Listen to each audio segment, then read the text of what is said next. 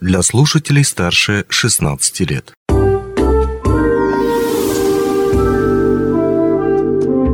Гости дневного эфира.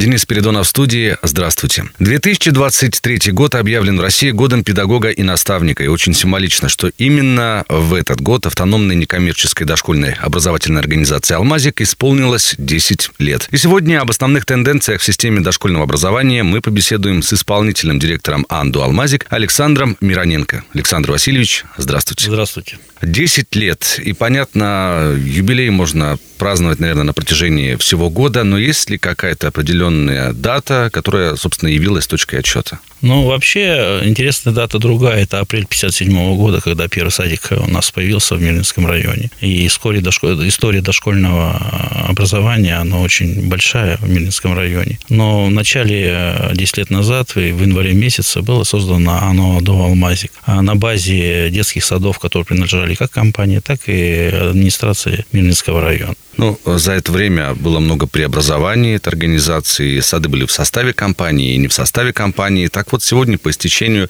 опять же, этих 10 лет, каким основным результатом пришел Алмазик? Вообще, вот это решение объединить э, детские сады а, а, компании «Алроса» и муниципальные детские сады было очень хорошее решение. А, объединили нестандартным образом, объединили в некоммерческую организацию. К чему это принесло? Это привело, привело к чему? Почему? У нас были садики по, рав... по разному уровню материально-технического снабжения, по разному процессу образовательного процесса. Все это было уравнено и стандартизировано. Теперь детские сады работают у нас по единым стандартам, централизованным управлением. Плюс ко всему, ну вот если представить себе такой типа маятника, вот управляющая компания, это как бы мы держим в руках, и на ниточках 28 садиков, а практически эти веревочки одинаковые с точки зрения как образования, э, образовательного процесса, так и материально-технического снабжения. От этого выиграли кто? Выиграли дети нашего Мельнинского района. То есть, если, грубо говоря, переходить из садика в садик, то э, он не почувствует разницу ни в чем. Угу. И образовательный образовательный процесс будет одинаковый, и питание, потому что у нас везде одно питание. И это объединение позволило, самое главное, построить достаточно интересную экономическую модель, которая а, экономически эффективна, потому что у нас централизованные управленческие функции, такие как отдел кадров, финансовое управление, снабжение, закупки, и это приносит свои плюсы. Есть, конечно, определенные минусы, как это централизация, децентрализация, ну, плюсов гораздо больше. Да, но не можем касаться, коснуться все-таки каких-то сторон, связанных с минусом. Ну, вот, например, не минусы, а основные трудности. Вот в развитии детского дошкольного учреждения, какие бы вы могли отметить, э, и что вот помогает справиться с ними, если они есть, конечно? Ну, вообще, если честно, когда я прихожу и э, выступаю перед э, своими сотрудниками, я всегда им по последнее слово желаю хороших вам родителей. С детьми говорю, вы справитесь, а с родителями родителями нет. Это, конечно, шутка, но основная трудность – это взаимоотношения, как ни парадоксально, взаимоотношения с родителями – это основной момент, который у нас иногда наталкивается. Это из таких, из как бы психологических моментов. Что касается организационных моментов, конечно, мы бы хотели бы, чтобы наши садики были круче, лучше, более оснащены, это финансирование. Но надо сказать, что именно садики Мирнинского района, они все-таки финансируются гораздо лучше, чем любые садики, я не побоюсь этого сказать, всего Дальнего Востока. Не то, что там говорю про Якутию. А у нас э, в этом плане достаточно финансовое положение крепкое. Это спасибо большое компании «Алроса», которая нас э, финансирует. Это Мирнинскому району, который нас финансирует достаточно хорошо.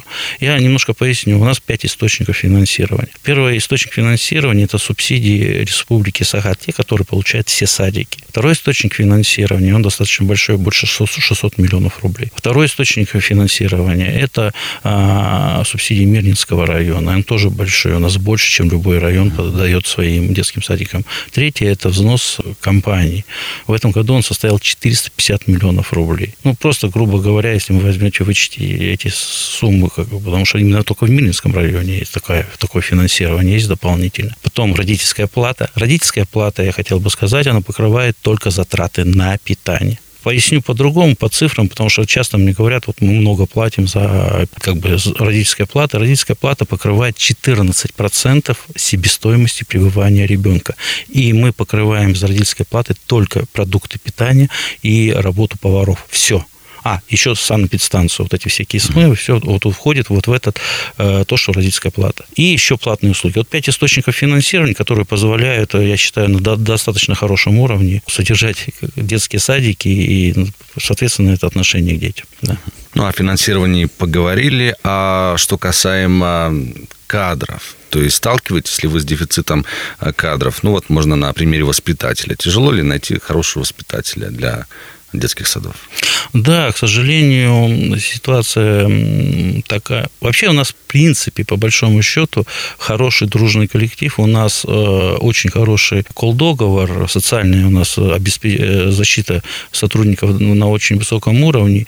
И если брать нас как в целом по организации, по сравнению с другими организациями, то у нас 1300 человек, и у нас в данный момент, вот прямо на сегодняшний день, я могу сказать, 70 вакантных мест, то есть 70 человек нам требуется.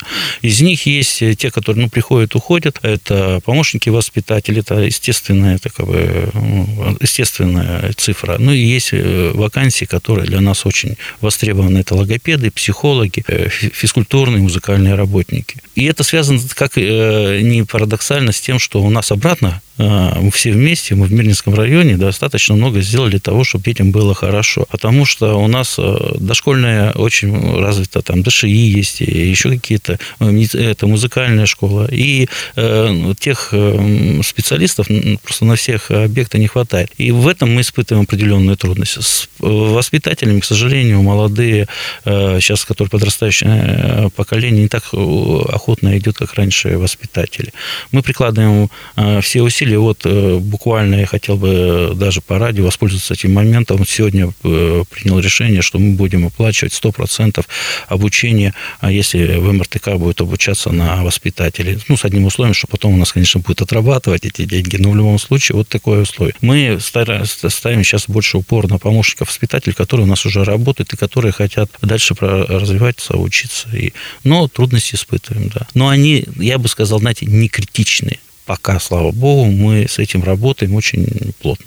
Ну, если с другой стороны посмотреть, есть ли такие сотрудники в детском саду, которые работали, ну, прям буквально с открытия, а, ну, я имею в виду, там, 10 лет назад, или которые работают там, в протяжении многих-многих лет? Вы знаете, вот э, вопрос интересный. У нас, э, ну, я же сказал, в 57 году 65 mm-hmm. лет, да, да, уже практически невозможно. Ну, вот э, я специально попросил, чтобы мне... У нас есть такие сотрудники, я просто две минуты эфира дадите, я хочу фамильно.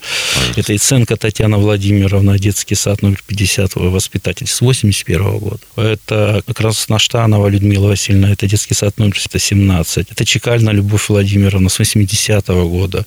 Николаенко Людмила э, Дмитриевна с 81 -го года. От Светлана Владимировна, это 37-й детский сад. Тоже с 81 года, со дня открытия этого садика. У нас э, ну, достаточно много э, специалистов, которые работают много лет. И поэтому нам, как ни парадоксально, надо очень много усилий сейчас приложить для подготовки кадров, потому что а, пока они работают, чтобы они смогли передать свои знания, умения новому поколению, обучили, потому что а, учебные заведения не дают того полного спектра образования, который нужно нашим воспитателям. Они у нас доучиваются. И вот поэтому надо успевать. Э, очень много у нас, к сожалению, и счастью, наверное, я не знаю, это одновременно э, воспитателей и сотрудников, которые проработали много лет.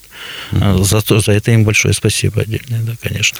Ну, а какими качествами должен обладать настоящий педагог-воспитатель, который попадает к вам в один из детских садов? Вот точно скажу, наверное, у меня таких качеств э, практически нет, поэтому я воспитателем, наверное, никогда не стану, ну, именно в детском саду, потому что первое, это, наверное, конечно, терпение, любовь к детям, ну, внимание повышенное, э, хотите научить что-то детей. Ну, главное, конечно, это по большому счету любовь, любовь с большой буквы, да, к детям. Да, здесь нельзя не согласиться. Да. Ну, а о программах вот тоже хотелось бы поговорить вкратце. Большинство детских садов работают с детьми раннего возраста и предлагают примерно одинаковые, вот как раз-таки стандартизированные программы или направления деятельности. А что предлагает Алмазик для детей вот такого возраста? Ну, во-первых, вы хорошо сказали, есть федеральная программа, и она у нас, грубо говоря, спущена сверху. Это правильно, это должно быть логично. И она ну, охватывает где-то 60% полной программы. 40% 90% детский садик может формировать э, сами. У нас, кстати, большие споры были.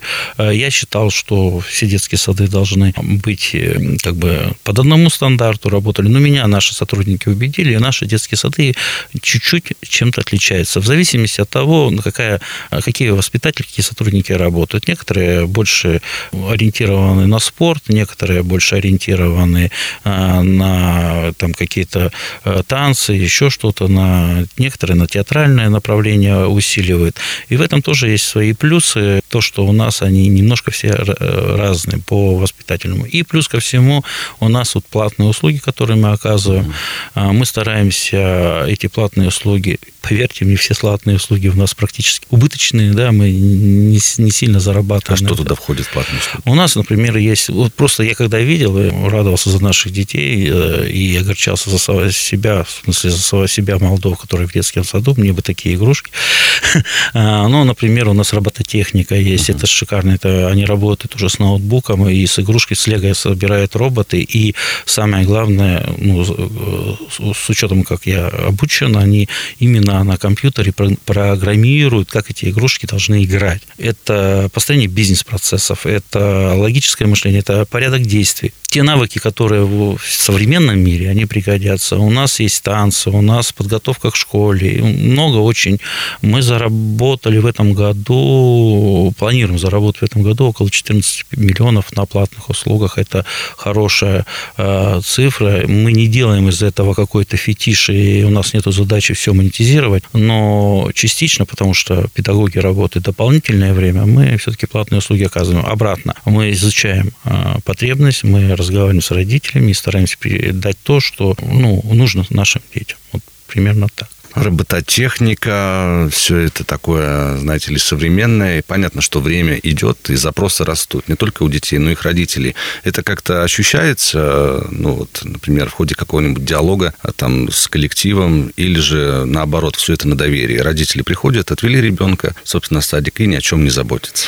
Ну, у нас диалоги именно построены. Сейчас, вы сами знаете, WhatsApp, группы WhatsApp, э, все это в диалогах прямых. Про себя я могу сказать, что как только пришел на работу, я сделал такую небольшую картинку со своим, как портретом, повесил во все детские сады и для себя сделал отдельный почтовый ящик электронный на почту. Я всем говорю, какой ящик, я сейчас скажу вам, директор собака, оно дуру. То есть я так и всем говорю, и любой может нажать штрих-код это можно мне... так сказать, письмо Деду Морозу. Да, и да. надо сказать, что я реагирую практически мгновенно на это письмо в любом... И это не только письма, пожелания. Единственное, я хочу сказать, что за год мне пришло три письма. И это говорит в первую очередь о том, что диалог э, между родителями и воспитателями, заведующими, он происходит на том уровне, и вопросы, как я понял, все принципиальные решаются. Если до меня эта информация, это говорит о качестве работы. То есть, ну, грубо говоря, полковнику никто не пишет, потому что жалоб нет. Это, но в любом случае я хотел бы повториться, если кто-то хочет мне что-то, э, какую-то информацию донести, э, посмотрите на входе в каждом детском саду, ну, направить телефон и пишите. Мне придет это на почтовый ящик, прямо я каждое утро на него смотрю. Ну, вот так. Большое спасибо за беседу. У нас в гостях был исполнительный директор Анду Алмазик Александр Мироненко. Всему вашему коллективу мы желаем никогда не забывать прекрасных моментов своей трудовой деятельности. И, конечно, самое главное всегда оставаться в сердцах благодарных воспитанников. Спасибо, что пришли. Большое спасибо. До свидания. Онлайн-версию этой передачи вы можете послушать в наших подкастах, размещенных на платформах Яндекс.Музыка или Apple Podcast.